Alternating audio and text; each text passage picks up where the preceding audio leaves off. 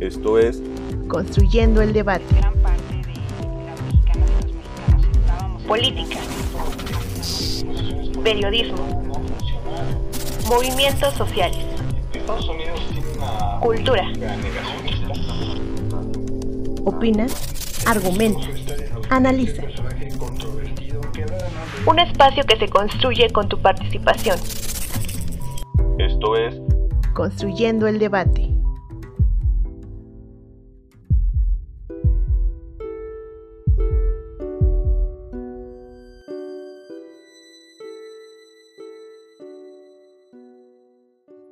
Bienvenidas y bienvenidos. Les saluda Jimena Lezama. Esto es Construyendo el Debate, el podcast de la Facultad de Ciencias Políticas y Sociales de la UNAM que podrán escuchar semanalmente cada miércoles. Nos pueden seguir a través de Facebook e Instagram, donde pueden hacernos llegar sus preguntas, comentarios, quejas, sugerencias sobre los temas que quieran que abordemos en este espacio, su espacio. En Facebook nos encuentran como Construyendo el Debate y en Instagram como Construyendo-Debate. Si nos están escuchando a través de redes sociales, recuerden que pueden encontrar este podcast en el canal de YouTube de Construyendo el Debate, así como en Spotify. No olviden escucharnos, suscribirse y darle like para que semana a semana construyamos juntos el debate. Por única ocasión, nos pueden escuchar hoy lunes, como parte de las Jornadas Universitarias de Igualdad de Género y en conmemoración del 8 de marzo. En este primer episodio hablaremos sobre el Día Internacional de la Mujer.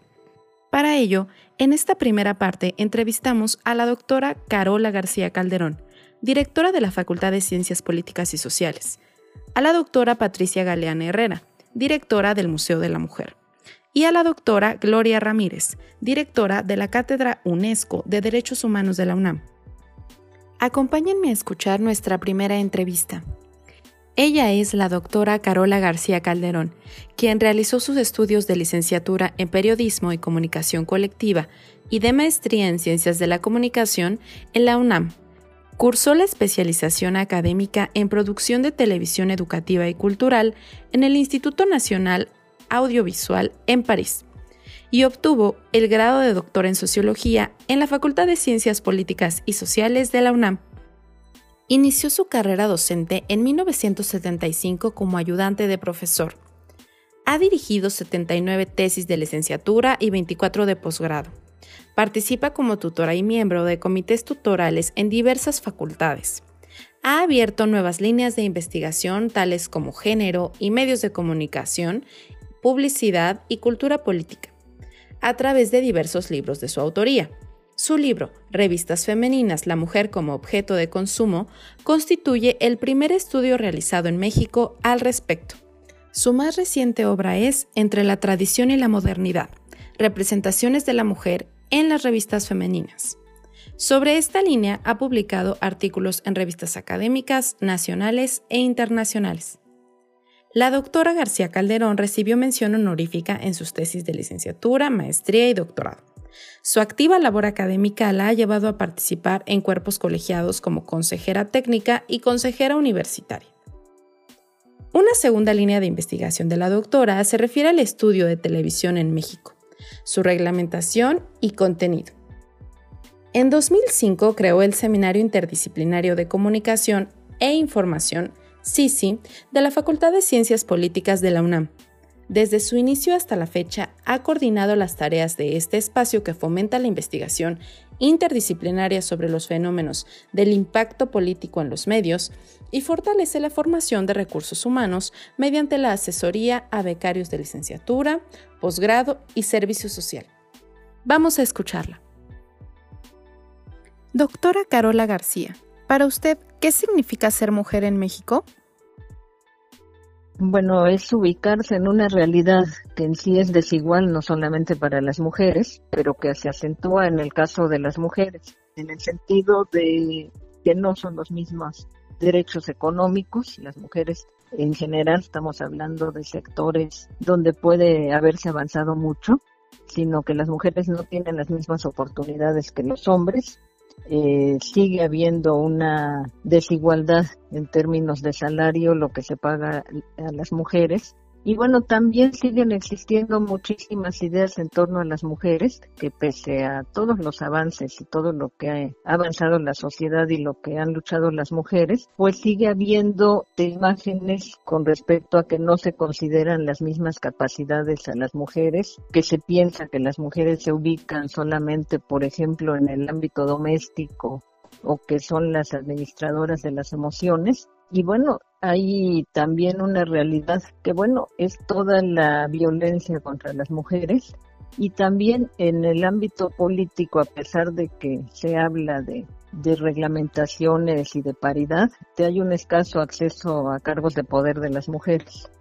Si nos vamos al campo, pues la desigualdad es todavía mayor porque siguen persistiendo en muchísimos lados desigualdades desde el acceso a la educación no se les impulsa y, y también se les cierran los espacios para no acceder a mayores niveles educativos los servicios de salud que tampoco llegan. Esto significando que no solamente por el hecho de ser mujeres, sino que se acentúa más dentro de las mujeres. Y hace muchos años se decía que la mayor desigualdad se manifiesta en que lo más grave en este país es ser mujer, es ser analfabeta y de ser pobre. Eh, hablando de los medios de comunicación en México, eh, son espacios donde se va cambiando muy lentamente y todavía las representaciones generales que aparecen en los medios pues no abogan y también en la publicidad no abogan en pro de las mujeres. Siguen prevaleciendo todas estas imágenes eh, femeninas en torno a que las tareas de la mujer uno es el espacio de agradar las mujeres tienen que ser bonitas, tienen que estar bien arregladas, tienen que ser complacientes y son como una especie de adorno, ¿no? Esto este, no ha variado, sigue habiendo representaciones en la televisión mexicana, en los programas cómicos, en las telenovelas, en la publicidad, donde buena parte de la imagen que se construye es esta, de las mujeres que su única virtud en un entorno es la obediencia, la pasividad o ser un objeto también. Y lo que señalo aquí es que van avanzando muy lentamente. Las eh, hay temáticas que no se tocan ah, eh, dentro de los programas mexicanos. Sigue habiendo toda esta comicidad y toda esta manera de presentar a las mujeres dentro de, de las distintas variantes de los distintos géneros.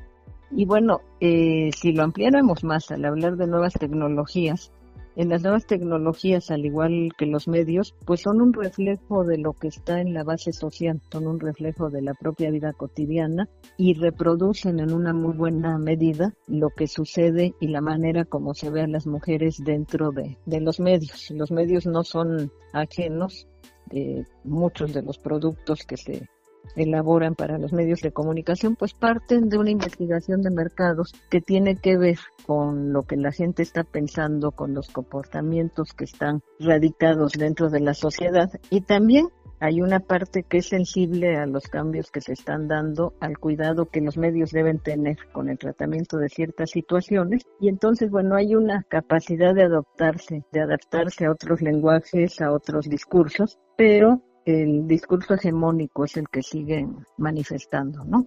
¿Qué sucede aquí? Bueno, a lo mejor las nuevas generaciones están cambiando de medios, están usando otros dispositivos, están usando otras formas de comunicación.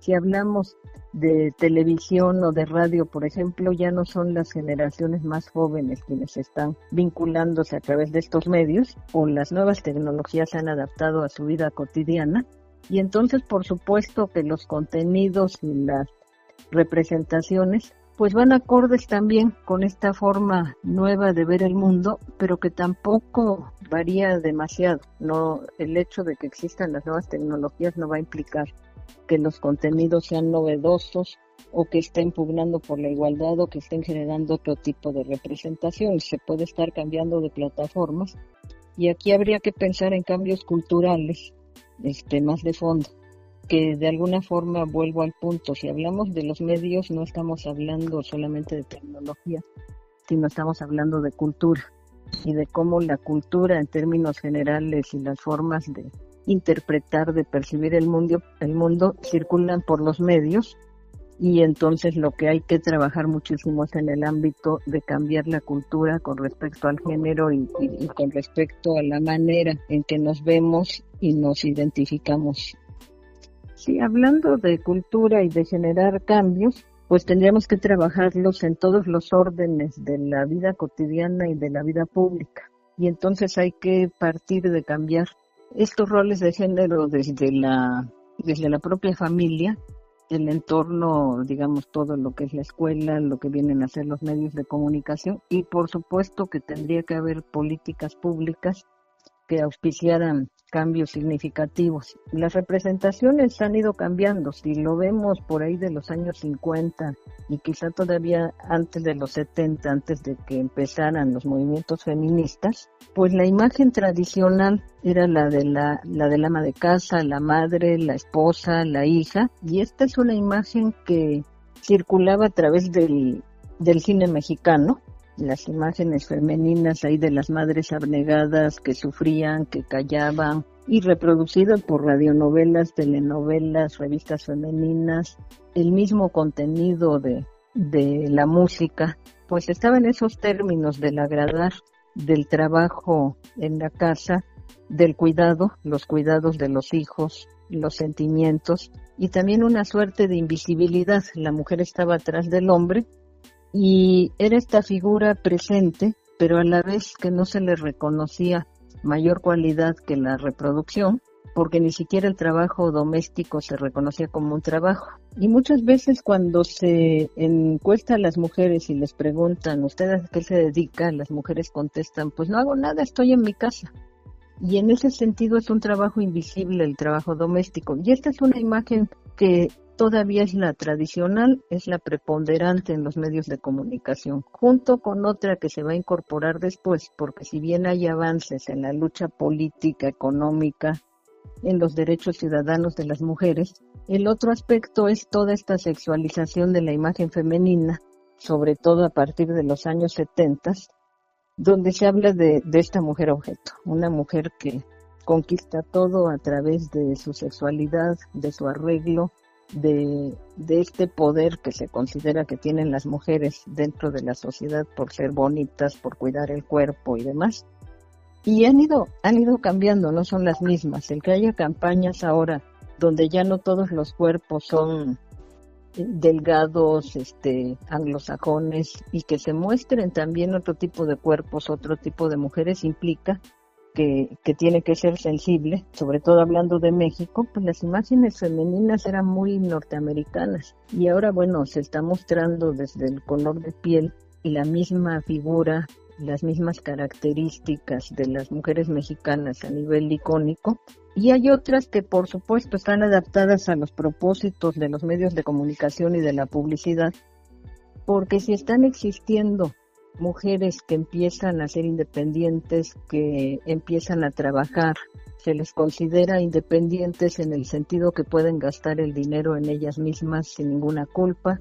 Un nuevo concepto que también acuñó la publicidad, que es el de las mujeres alfa, pero que corresponde a estas mujeres que escalan en el ámbito laboral y que entonces empiezan a tomar decisiones que no necesariamente están casadas, pero estos son imágenes minoritarias, pero la publicidad las retoma y lo mismo sucede, por ejemplo, en términos de el tipo de temáticas. Y esto ya estamos hablando de hace muchos años, cuando se produce, por ejemplo, Mirada de Mujer, que rompe con una serie de esquemas de la telenovela mexicana, donde la madre o la mujer que es abandonada por el marido, pues no se queda esperándolo a que regrese y perdonarlo.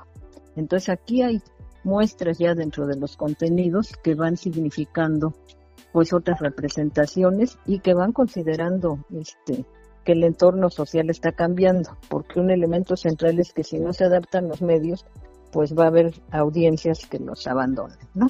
¿Qué tenemos que ir cambiando? Tenemos que ir cambiando desde esas representaciones, pero las representaciones se van a ir modificando en buena medida en el sentido que hagamos cambios dentro de los roles que se asignan desde el momento en que se nace al interior de la familia, las conductas que se van aprendiendo, por supuesto en el sistema educativo esto se ha ido rompiendo, pues hace muchos años, ¿qué podemos decir? Hace 50 años las mujeres no jugaban fútbol porque eso era propio de los hombres y no participaban en ciertas actividades deportivas, económicas.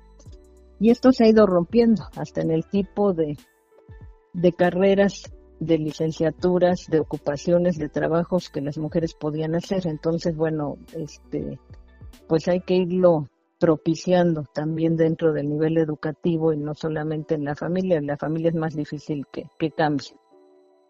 Eh, ciertamente el tener asignaturas con perspectiva de género es muy importante y creo que es consecuencia de lo que hemos estado viviendo en los últimos tiempos. Quizá quienes en algún momento empezamos a tratar el tema de género eh, yo sí quisiera reconocer muchísimo, el movimiento de las mujeres no es un movimiento que empiece ahora en el siglo XXI, tiene siglos, con un avance a lo mejor muy lento en reconocimiento como ciudadanas, desde la participación política de las mujeres, el derecho al voto, digamos, todo el camino que se hizo en términos de ser consideradas como inferiores la construcción de un discurso feminista, que esto ya más sólidamente viene dado en los años 70, 60, 70 con los movimientos feministas a nivel mundial, donde, como decía Betty Friedan, pues hay un malestar que no tiene nombre y se empieza a acuñar todo un discurso antes de que se empiece a hablar de género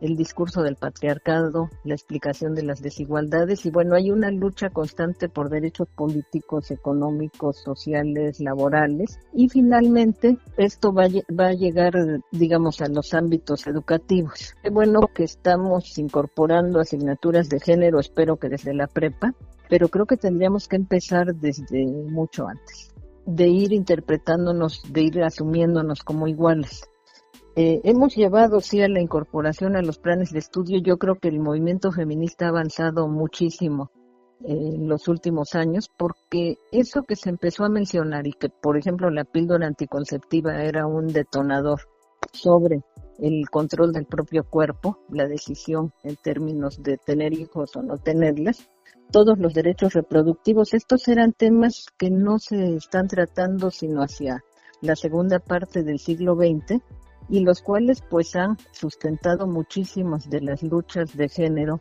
en los últimos tiempos, de las luchas feministas. El género es un concepto a lo mejor mucho más académico. Yo siempre he dicho que el género es retomar todo este discurso que se construyó en la calle, que se construyó en los ámbitos, en todos los ámbitos donde las mujeres estaban pidiendo sus derechos.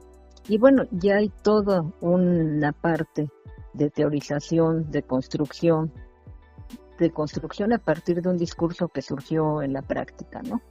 Eh, ¿Cuáles son los principales retos? Bueno, tampoco debemos, como muchas otras cosas, eh, cuando nos ponen a estudiar ética, lógica, desde la educación cívica en la escuela, hay una serie de rechazo cuando esto es impuesto. Creo que tendrá que ser uno de los principales retos es hacer un tema común, que no parezca que los cursos de género los van a tomar solo las mujeres. Hay que hacer, hay que tomar las mujeres y hombres. Hay que partir también, porque eh, no solamente, el, eh, bueno, hay que pensar en una, horizontal, una transversalización y en una horizontalidad de los estudios de género, pero bueno, también hay muchos temas que competen a los hombres. No es solamente hacer visible eh, las desigualdades y esta construcción social de diferencias, sino también eh, ver que hay que cambiar mentalidades en todos lados. No solamente son, es lo que las mujeres trabajen, sino los hombres tienen un trecho enorme por trabajar. Estas materias que se han formado, pues tienen que ver con que no solamente las toman las compañeras, sino también los alumnos este, toman estas asignaturas. Y que eso va construyendo en un primer momento una sensibilidad, una manera de cobrar conciencia con respecto al, al tema y que esto necesariamente es un paso para ir cambiando una cultura que tendrá que ver con cambiar la misma estructura en los términos, por ejemplo, del cuidado de los hijos, de las tareas domésticas que siempre se consideraron como propias de las mujeres, y que los hombres y las nuevas generaciones en buena medida han ido siendo conscientes de esto. Y también, bueno, ahí hablar de nuevas masculinidades y de un trato igual cuando se establecen parejas, cuando se establecen familias, porque muchas de las desigualdades pues han sido reproducidas. Sí, hay una estructura vertical patriarcal donde el hombre cobraba la figura central, pero muchas mujeres han tenido a su cargo la educación de los hijos y las han educado y los han educado a los hijos y a las hijas bajo los mismos patrones. El hecho de que la mamá le diga al niño no te metas a la cocina porque es tarea de mujeres, no se los está diciendo siempre necesariamente el padre. Muchas veces la madre le piden a la hija que aprenda a cocinar, que lave los platos y a los hombres los excluyen de ese ámbito. Entonces, bueno, en el ámbito académico es trabajar muchísimo esto e ir propiciando la difusión del conocimiento para que llegue a otros segmentos sociales. Creo que hemos avanzado mucho al interior en las universidades, pero a nivel general de la sociedad faltaría muchísimo por permear todas las clases sociales y todos los ámbitos sociales, porque sigue habiendo unos machismos extremos, pues en las zonas rurales, en las zonas populares, y bueno, también en los propios, este, no es una cuestión económica de diferencia de clase solamente, pero sí es un aspecto cultural. Yo creo que ha habido una importantísima lucha de las mujeres desde hace mucho tiempo en muchos espacios que se han ido consiguiendo cambios gradualmente, pero asumir y reflexionar que todavía nos falta mucho por, por avanzar y por, y por construir, ¿no? Que debemos trabajar mucho en el ámbito cotidiano, pero también en las políticas públicas y por supuesto en hacer nuestros espacios donde a cada quien le competa, pues ámbitos donde las mujeres estemos seguras, seamos libres de expresarnos, seamos libres de construir un proyecto nuevo también.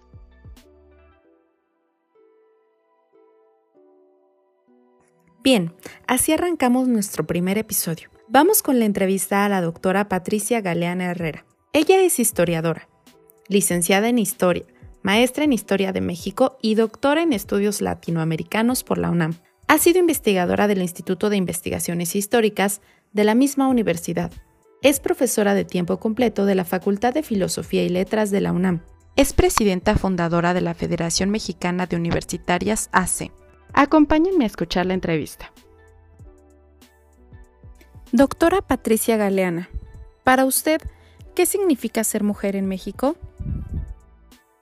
Eh, pues para quienes tenemos eh, pues esa conciencia, lo que significa es eh, tratar de que nuestro género tenga los derechos que debe tener como persona humana igual que han tenido los hombres. Entonces, eh, todavía nos falta mucho por avanzar y justamente somos las mujeres y las mujeres universitarias que hemos tenido el privilegio eh, de estar en nuestra alma mater y de podernos desarrollar, pues tenemos una mayor obligación para pues lograr que todas las mujeres de los diferentes grupos sociales puedan acceder a los mismos derechos, repito, que les corresponden como seres humanos.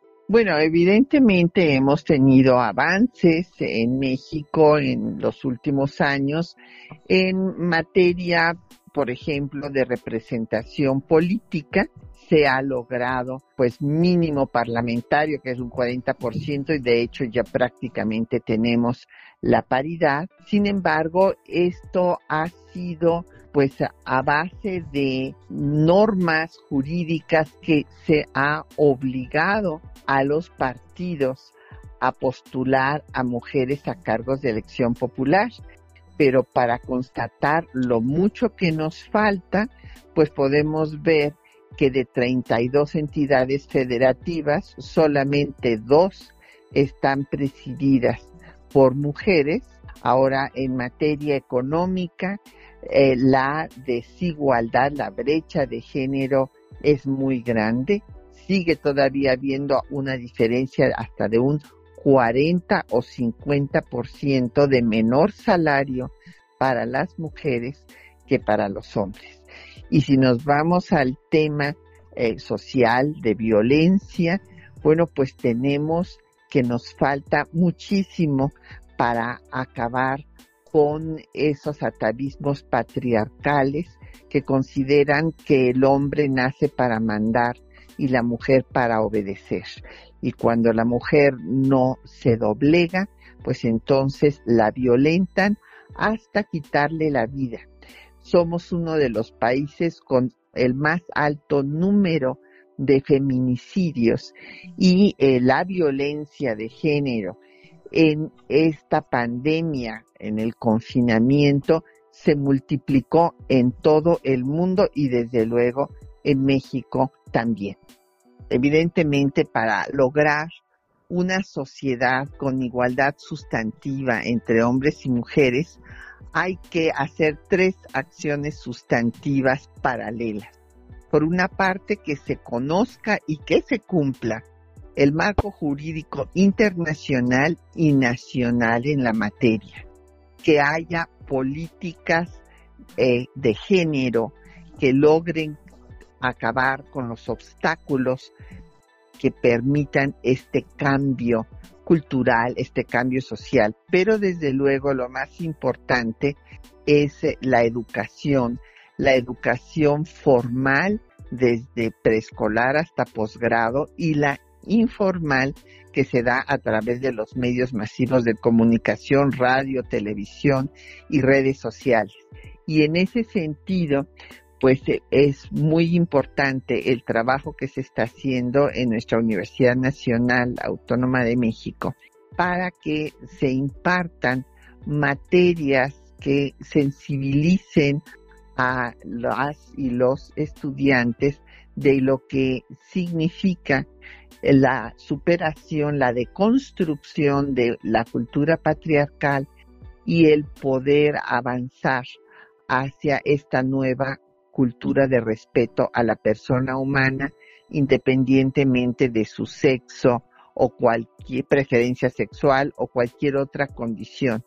Entonces, eh, evidentemente tenemos que trabajar en ese sentido también con un eh, lenguaje accesible para toda la comunidad, tener eh, pues una didáctica que nos accesible, que permita a las y los maestros encargados de dar estas materias de género, podamos comunicar y sensibilizar a nuestra comunidad para superar cualquier tipo de discriminación en las aulas universitarias.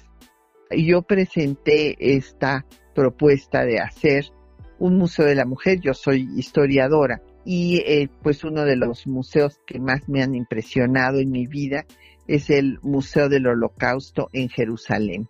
Entonces eh, yo pensé que si nosotros lográbamos mostrar en el museo pues eh, lo injusta de la inequidad de género a lo largo de la historia, cómo han tenido que luchar las mujeres por cada uno de sus derechos, pues que esto iba a permitir un cambio cultural. Y ese es el objetivo. de presente esta ponencia, tuve después el apoyo de eh, la legislatura del Distrito Federal, de la Comisión eh, de Derechos Humanos, justamente también de ONU Mujeres, y eh, pues lo más importante fue el apoyo de nuestra universidad para otorgarnos esta casa que es de la antigua imprenta universitaria en donde se hace un recorrido por la historia de las mujeres en México desde la época prehispánica hasta la actualidad. Bueno, siempre tenemos eh, desde luego exposiciones temporales eh, de, artes plásticas, de todo tipo, performance, en fin, pero las ocho salas pues se dan a través de recreaciones en tercera dimensión, de videos, de pantallas interactivas, eh, cuál ha sido la vida de las mujeres desde la época prehispánica, cuáles han sido los conceptos que se han tenido sobre ellas. Está la sala dedicada a Mesoamérica, está del marianismo novohispano, eh, las mujeres en la insurgencia, libertad y educación, eh, las mujeres entrando a la secundaria y después a la universidad, las maestras revolucionarias, la ciudadanía de las mujeres y, todo esto eh, va acompañado de obras de arte que se hicieron exprofeso para el museo. Eh, tenemos eh, lo mismo cuadros de Guillermo Ceniceros, este gran pintor mexicano, que de Esther González, esculturas de Sebastián, de Glenda Hecher y este pues esta eh, unión entre el arte, eh, la historia y la tecnología actual es atractivo para las personas que nos visitan, además de que tenemos un centro de documentación que ahora se va a convertir ya en una biblioteca porque estamos ampliando el museo gracias al apoyo de nuestro rector. Y esto va a permitir que eh, pues cuando pase la pandemia y podamos abrir las instalaciones, eh, las personas puedan ir a trabajar, a hacer sus investigaciones ahí en la biblioteca Clementina Díaz y del Museo de la Mujer. Por lo pronto, mientras pues pasa la pandemia, que esperamos que sea muy pronto y podamos abrir nuestras puertas para que nos visiten en forma presencial, puedan entrar a nuestra página. La página del museo es museodelamujer.org.mx y que nos acompañen en todas las actividades virtuales. Por ejemplo, en este mes de marzo, eh, como estamos celebrando nuestro décimo aniversario y además nos sumamos al Foro eh, Mundial Generación Igualdad, convocado por Naciones Unidas y en el que está participando México con el gobierno de Francia, pues tenemos actividades prácticamente todos los días que tratan temas de violencia de género, justicia y derechos económicos, derechos sexuales y reproductivos, cambio climático, ciencia y tecnología y liderazgos estas actividades quedan pues para que quien no pudo verla a la hora que era la conferencia, pues están en YouTube y las pueden ver posteriormente.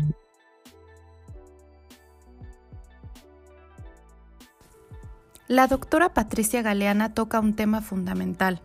Es más, me atrevería a decir que señala la causa del feminismo, que no es otra cosa que defender los derechos de las mujeres, para que se les reconozca como personas. Y podría parecer una obviedad, pero es que el sistema patriarcal le ha arrebatado este derecho primordial a la mitad de la población en el mundo, es decir, las mujeres. Afortunadamente, hoy en día en nuestro país las mujeres cada vez participan en más ámbitos. No obstante, lamentablemente México es uno de los países con más alto índice de feminicidios. Felicitamos al Museo de la Mujer por estos primeros 10 años y allí está la invitación para que sigan sus actividades en línea, disponibles a cualquier horario en YouTube. Les recordamos que estamos en Facebook como Construyendo el Debate y en Instagram como Construyendo-Debate. Si nos están escuchando a través de redes sociales, recuerden que pueden encontrar este podcast en el canal de YouTube de Construyendo el Debate así como en Spotify. No olviden escucharnos, suscribirse y darle like. Toca el turno de la doctora Gloria Ramírez Hernández. Ella estudió un doctorado en Ciencias Sociales en la Université de París, la Sorbonne, en Francia. Hizo una licenciatura en Ciencias Públicas y Administración Pública con mención honorífica en la Facultad de Ciencias Políticas y Sociales de la UNAM. Asimismo, hizo una maestría de Educación Preescolar en la Escuela Nacional de Educadoras.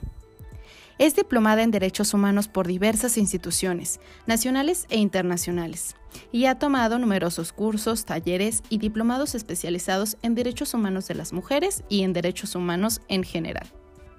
Actualmente es coordinadora de la Cátedra UNESCO de Derechos Humanos de la UNAM, con sede en la Facultad de Ciencias Políticas y Sociales. Se reconoce como académica feminista. Su trayectoria feminista data de los años 70 en México, a través de la lectura de la revista FEM en grupos estudiantiles, siendo en París, Francia, donde participa activamente en grupos y asociaciones latinoamericanas y francesas de mujeres a finales de los años 70. Su tesis de doctorado en la Universidad de París, en Francia, fue sobre la incorporación de la mujer en la industria de la transformación y la división sexual del trabajo, a través de una amplia investigación titulada Obreras de la Ciudad de México, Trayectorias de Formación. Desde entonces, su trabajo en la academia se ha vinculado con la defensa y protección de los derechos humanos, con participación activa en la sociedad civil, ONGs y el movimiento feminista, vinculando la investigación a la defensa de las mujeres en el país. Acompáñenme a escuchar su entrevista. Doctora Gloria Ramírez, para usted, ¿qué significa ser mujer en México? Bueno, ser mujer en México significa, lamentablemente en el día de hoy, eh, es un, desde luego un privilegio porque es la oportunidad de fortalecer con nuestra identidad también nuestros derechos y decirlo alto y fuerte, pero en México significa estar en riesgo. Ser mujer en México significa eh, tener, eh, que en México y en todo el mundo, por cierto, pero digamos eh, concretamente en México, hoy ser mujer en México es una cuestión de riesgo, de riesgo de salir a la calle, de riesgo de sufrir una agresión y de, y de, pero también significa una posibilidad de empoderamiento y de resistencia. Ser mujer en México significa resistir para, para poder eh, superar los rezagos históricos, pero también esta cultura que, que, además es universal, el machismo no solamente pasa en México, sino superar todos los obstáculos que vamos a hablar claramente, el patriarcado, es este poder que excluyó a las mujeres, y le digo poder porque en realidad se trata de elementos paradigmáticos y estructurales que han dado a la mujer un lugar secundario y marginal. En y depende de cada espacio, porque en mi caso tengo, eh, soy, soy una mujer privilegiada, soy académica, trabajo lo que me gusta, lo que me gusta estudiar, trabajo alrededor de los temas que me interesan y mi trabajo lo vinculo desde el ámbito académico a la investigación, pero sobre todo a la defensa de los derechos de las mujeres. Es en este marco donde nosotros desde el espacio académico, privilegiado porque tenemos un espacio, tenemos un apoyo, gozamos de la libertad de cátedra, no es lo mismo que ser mujer indígena, que ser mujer que además de indígena es pobre y que en ese sentido sufre como mujer, como indígena y como pobre una triple discriminación. Ser mujer en México ante muchos años se consideró que las mujeres estábamos en grupos vulnerables. Y no, no somos en grupos vulnerables porque somos la mayoría de la población. Y como decía Griselda Álvarez, la, la otra, las madres de la otra mitad, sino nos vulnerabilizaban, con una supuesta protección nos marginaban, con una supuesta protección nos controlaban y eso hoy no podemos seguirlo permitiendo, porque como mujeres todas tenemos los mismos derechos. Sin embargo, hay que reconocer que dependiendo del estrato social, de las posibilidades y del lugar donde se encuentran, mujeres que sufren dobles y triples discriminaciones. Entonces, ser mujer en México para mí es una oportunidad de vida de defender no solamente mis derechos como mujer, sino los derechos de todas las mujeres. Sin lugar a dudas, en México en los últimos años hemos dado avances sustantivos en el marco normativo. Estos no han sido gratuitos, estos han sido gracias a un movimiento feminista acompañado de muchos movimientos de mujeres que reivindican la integralidad de los derechos y que buscan superar el rezago histórico que hemos tenido las mujeres. Pero desde luego en México no podemos dejar de conocer los avances normativos. Avances normativos que somos el, el único país en el mundo donde hablamos de la paridad en todo.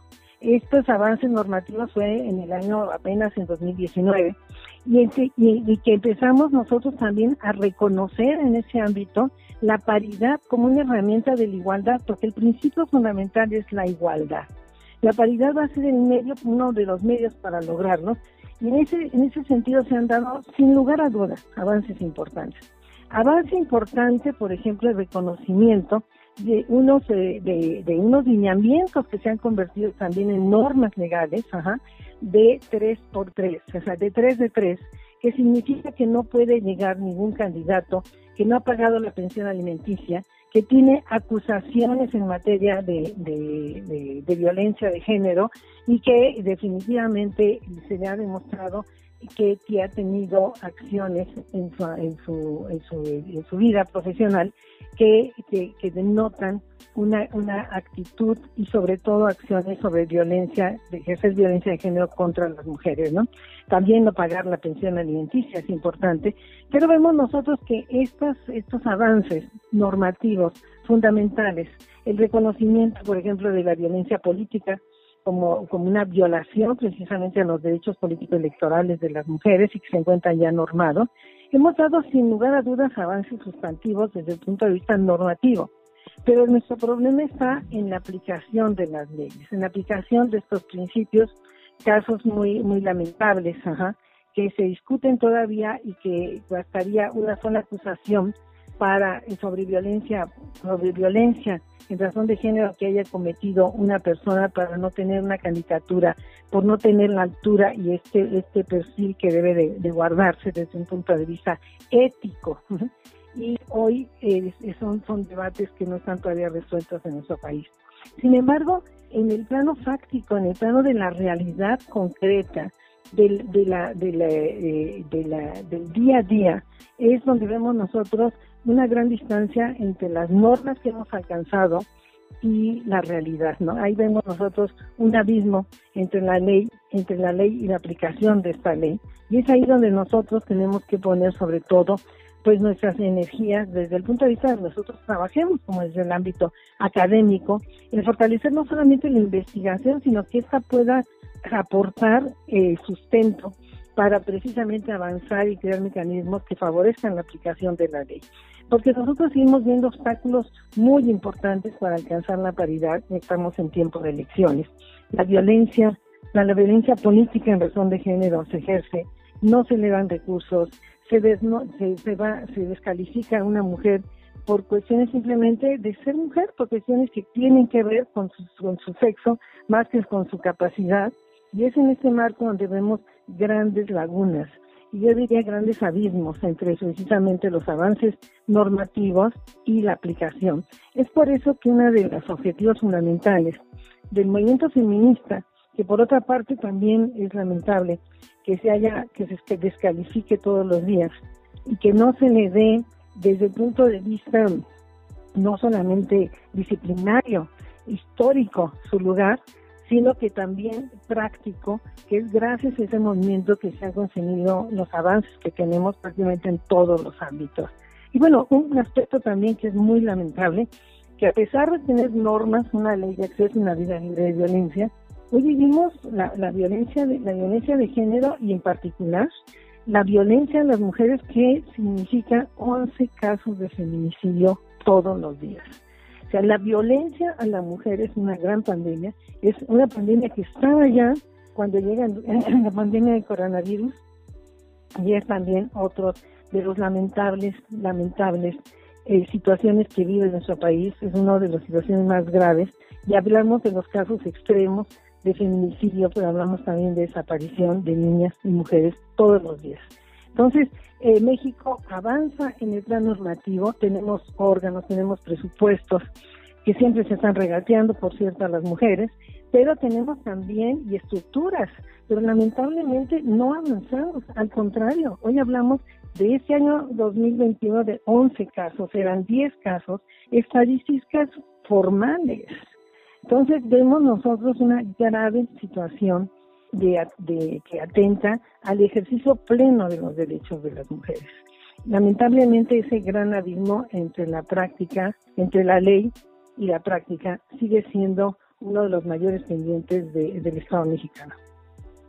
El feminismo es un gran paradigma teórico, político, ético, que nos ha permitido a las mujeres precisamente avanzar en, avanzar en el reconocimiento de nuestros derechos y que nos va permitiendo día a día poder también gozar de estos derechos.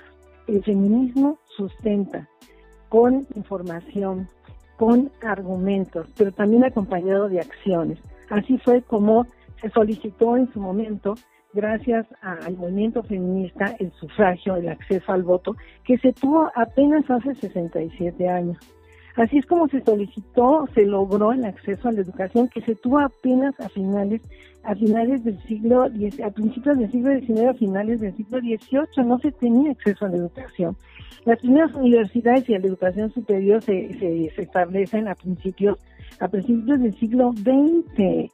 Entonces es en ese marco donde nosotros vemos que la mujer que adquiere apenas el derecho pleno a la ciudadanía en el año 1953 en México, un procedimiento de un gran rezago histórico y es gracias al feminismo. El feminismo que es lo que nos permite hablar hoy, y lo decía Bobbio, que una sociedad se mide por la situación de, de las que viven las mujeres.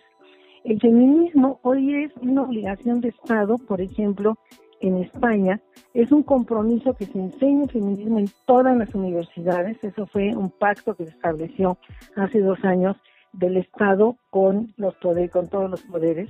Y en ese marco que yo lamentablemente vemos que en México se sigue descalificando, porque se les ocurre llamar, se, se les ocurre que porque pintan una pared, que porque rayan una, una, una, escultura, entonces son las feministas hay una campaña desafortunada descalificación que no entiende ni entendido lo que es el feminismo. Y el feminismo es uno, es único y que significa la defensa de todos los derechos de las mujeres. No solamente uno, sino todos los derechos de las mujeres. Y desde luego, como sucede en la vida cotidiana, existen muchos posicionamientos y existen diversos tipos de feminismo pero todos los feminismos reivindican el empoderamiento, la igualdad y los derechos de las mujeres. Sin embargo, algunas, por ejemplo, nosotros tenemos un feminismo negro que reivindica los derechos de las mujeres afrodescendientes, de las mujeres negras.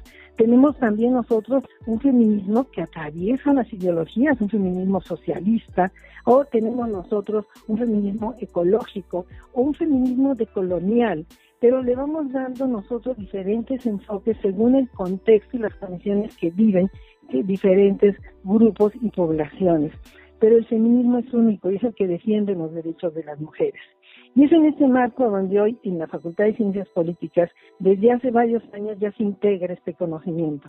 Este conocimiento se integra en las ciencias sociales y, quiero decirles que somos de las primeras facultades que lo integran y eso es algo, un gran avance, pero además con sustento, con conocimiento y con profesoras que tienen esa formación desde la teoría feminista, porque el feminismo implica el aprendizaje, implica el sustento, pero implica también la lucha.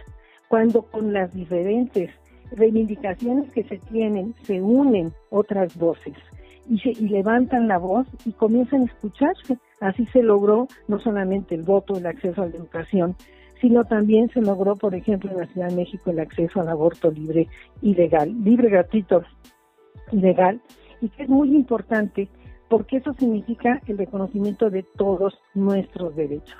Y es en esto donde la academia tiene un papel fundamental en la enseñanza del feminismo y de los diversos feministas, de los diversos feminismos, y quiero decirle que feminismo no es exclusivamente las mujeres, que desde luego lo enarbolan, lo defienden, lo construyen, lo sustentan, sino que también en este camino hemos tenido hombres feministas que han aportado a este caminar para hacer de los derechos de las mujeres y de los hombres una gran conquista que permite avanzar a la humanidad. La vinculación en la teoría y en la práctica es muy importante. Quiero reconocer en esta ocasión y en ocasión del 8 de marzo el papel tan importante que hicieron las colectivas, las mujeres organizadas, las asambleas separatistas, todas las mujeres jóvenes que levantaron la voz y que exigieron a través de paros, porque no, como bien decía el rector, se cansaron de escuchar, y esta frase es del rector Dragos. Este, en esta frase quiero reconocer el gran avance que nos permiten las jóvenes, su trabajo. Gracias a ellas, y por ellas tenemos hoy, por ejemplo, una materia, una materia que permite conocer las bases precisamente, no solamente del feminismo, del género, de la violencia, y hay una materia obligatoria en la, en la facultad sobre cuestiones precisamente de género. Hay materias que en otras facultades, como en la Facultad de Filosofía y Letras, en la Facultad de Arquitectura, gracias a estos movimientos se introducen. Sin embargo, quiero decirle que eso es parte de todos los trabajos que hacemos y de estas reivindicaciones de las jóvenes que exigían simplemente un acceso a una vida libre de violencia en la universidad que no se puede estudiar si vivimos, si vivimos violencia. Entonces, primero mi reconocimiento en esta ocasión a, a las colectivas, a las jóvenes que permitieron y que abrieron una brecha y que movieron la universidad para crear una, una coordinación incluso de igualdad de género, para revisar los procesos en los que se estaba atendiendo la violencia y para iniciar un proceso de transformación en que nos encontramos actualmente, donde yo creo que todas tenemos que trabajar. Pero desde luego tenemos que vincular la práctica a la teoría. Y en esa práctica, en la teoría, el ejercicio que hicimos en la Facultad de Ciencias Políticas de trabajar con las estudiantes, con las estudiantas, con el movimiento, eh, el diseño de, de, una, de una asignatura, un proceso muy importante, vincular esta teoría a la práctica, aportar elementos que nos permitan ir más allá de quizás la acción concreta de denuncia, sino pasar de la denuncia o de la protesta a la propuesta.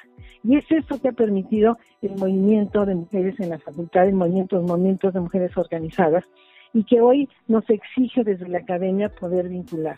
Porque nosotros tenemos que sustentar cada cambio, cada cambio que nosotros hacemos en la legislación, cada cambio que pedimos de herramientas, de estrategias para la defensa, tiene que tener un sustento. Y a nosotros, como decía Griselda Álvarez, nos cuesta doble, porque nos exigen más para sustentar, para exigir, para transformar.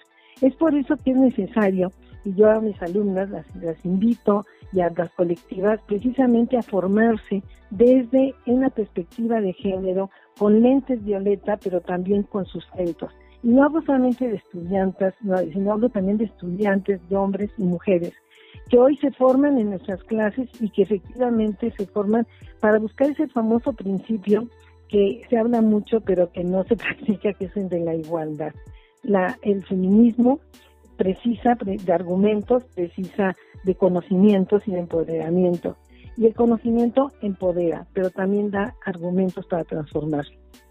Ha habido en, el último año, después de, la, de, los paros que hubo en varias facultades, transformaciones importantísimas en la universidad y escuchadas.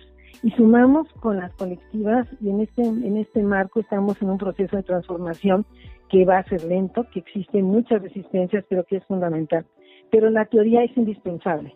Y quiero decirle que en la facultad fuimos de las primeras facultades que introducen las materias de género, reconozco a la de FOPA, desde luego a la maestra Dela Selene de Dios, que hizo, el primer, que hizo el primer libro sobre sociología de género, a la carrera de sociología, que fue la primera que integró las materias, pero también se integraron y se fueron integrando desde la reforma del 2016 materias muy importantes. Yo veo en la materia de sociedad civil y feminismos ante la violencia, vemos materias teóricas precisamente sobre, sobre el feminismo, teóricas y prácticas, y el feminismo requiere precisamente fundamentación académica. Cada uno en sus espacios aporta lo que tiene y nosotros aportamos para una transformación, no solamente para los puntitos que podemos tener, sino sobre todo para transformar esa vida cotidiana de todas las mujeres, para que en la facultad, en la universidad, las mujeres puedan acceder a esa vida libre de violencia y estudiar plenamente y no salir con miedo, con temor, que sean escuchadas. Y esa ha sido una gran batalla que eh, se ha ido consolidando gracias al trabajo de las jóvenes, que hoy cuentan con otras herramientas, como las herramientas tecnológicas, como los hashtags, como todas estas redes sociales, para levantar la voz. Porque hoy juntas son más y somos más fuertes.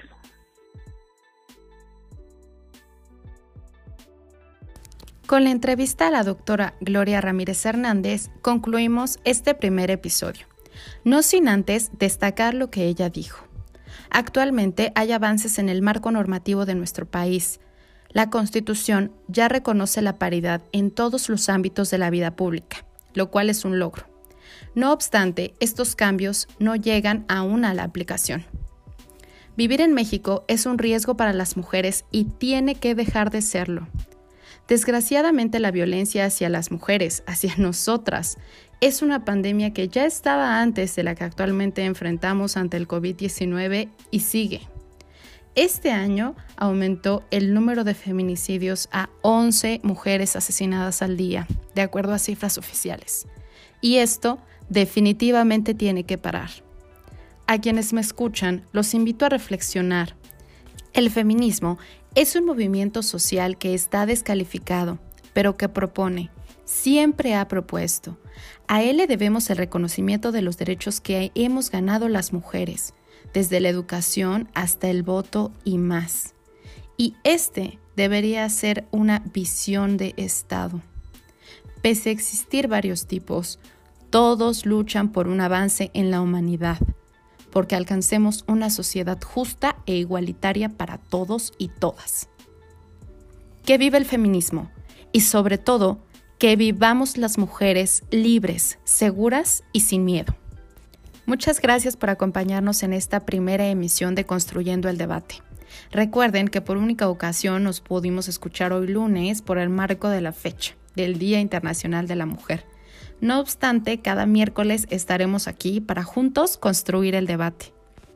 Los invitamos a sintonizarnos el próximo 10 de marzo con este mismo tema, el Día Internacional de la Mujer.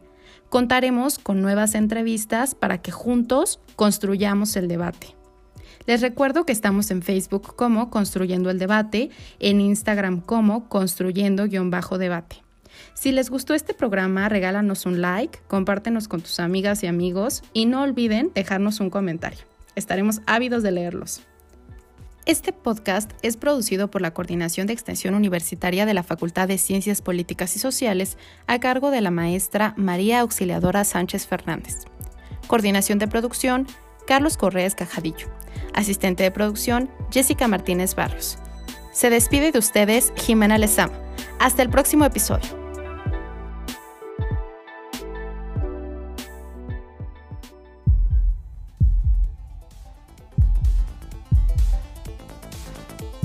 Esto fue Construyendo el Debate. Pues gran parte de la mexicana política, estábamos esperando esto hacia Periodismo. Movimientos sociales. Estados Unidos tiene una política Cultura. Opina, argumenta, analiza. Un espacio que se construye con tu participación. Esto fue Construyendo el Debate.